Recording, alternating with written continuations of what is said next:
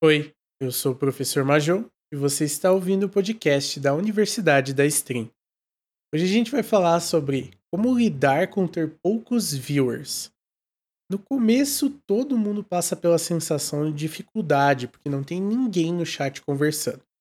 A pessoa acaba não falando muito e isso traz consequências para a live. Um percentual bem grande de viewers não costuma ficar interagindo o tempo todo mas eles gostam que o streamer seja interativo. O que eu quero dizer com isso? É que você precisa falar, mesmo que não falem contigo. Isso diferencia criadores de conteúdos fracos de criadores de conteúdo experientes. Pode ser que o seu primeiro viewer chegue e você fique calado por 5 minutos.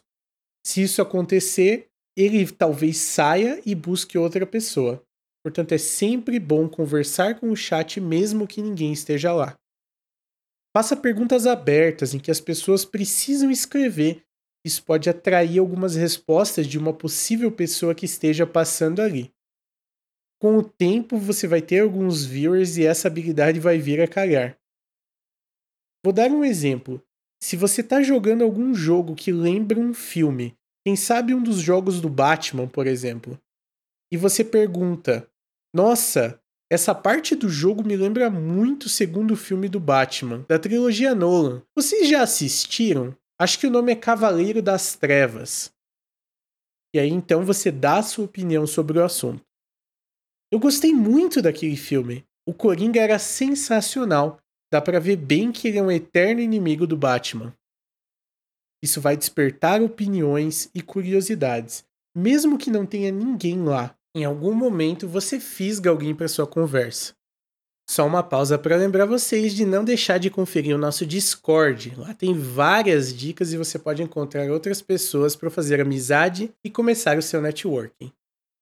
Então, retomando, se é difícil para você pensar em coisas aleatórias, escreva alguns post-its com perguntas abertas, como: Qual o último filme que vocês assistiram?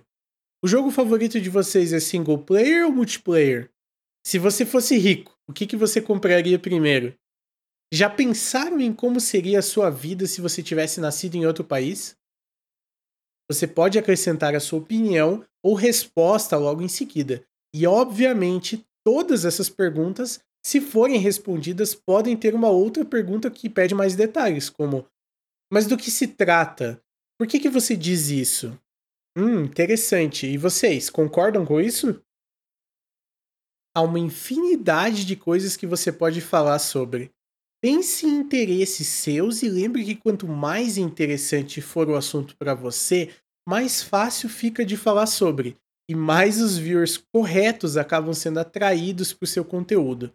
Quando eles se sentem conectados com você, eles se sentem mais confortáveis e aí você tem uma retenção maior aumentando também os seus regulares e diminuindo o tempo vazio entre as conversas que você precisa preencher sozinho.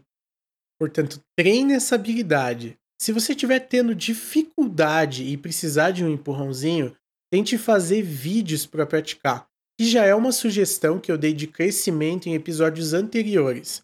Uma coisa pode acabar ajudando a outra. Por hoje é só, pessoal. Eu sou o professor Major, da Universidade da Stream, muito obrigado por ouvir esse podcast. Eu vejo vocês nas lives.